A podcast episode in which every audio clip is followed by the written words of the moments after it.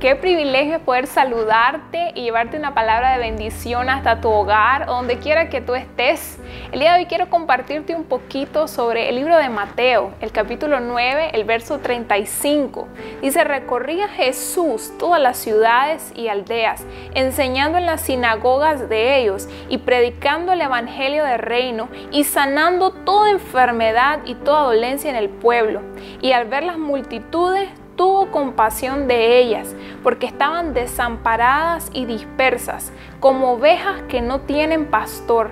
Entonces dijo a sus discípulos, a la verdad la mies es mucha, mas los obreros pocos. Rogad pues al Señor de la mies que envíe obreros a su mies. Mientras yo estaba leyendo esto me parecía muy interesante ver que Jesús tenía claro su propósito, tenía clara su misión en la tierra y era predicar y llevar buenas nuevas a todo el mundo.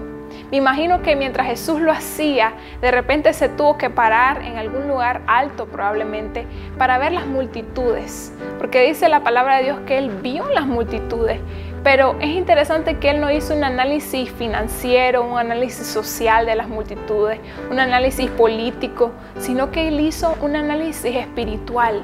Y él dijo, hay muchas personas, pero están desamparadas. La palabra que usó específicamente es, estaban desamparadas y dispersas, como ovejas que no tienen pastor.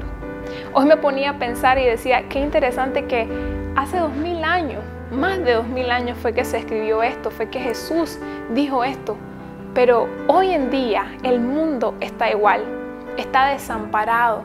Hay otras versiones que lo dicen así, cansados y abatidos, angustiados y abatidos, gente confundida que no tenía quien la defendiera, confundidos y desamparados, agobiados y desamparados.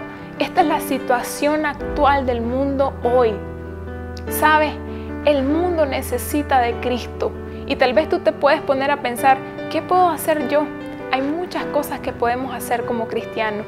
Lo primero es entender tú y tu casa, cómo estamos espiritualmente, qué necesidades espirituales hay en nosotros, cómo podemos ser de bendición. Puedes hacer un análisis espiritual de tu familia, puedes decir, ¿cómo está tu familia? ¿Será que están angustiados? ¿Será que están pasando por un momento de dificultad?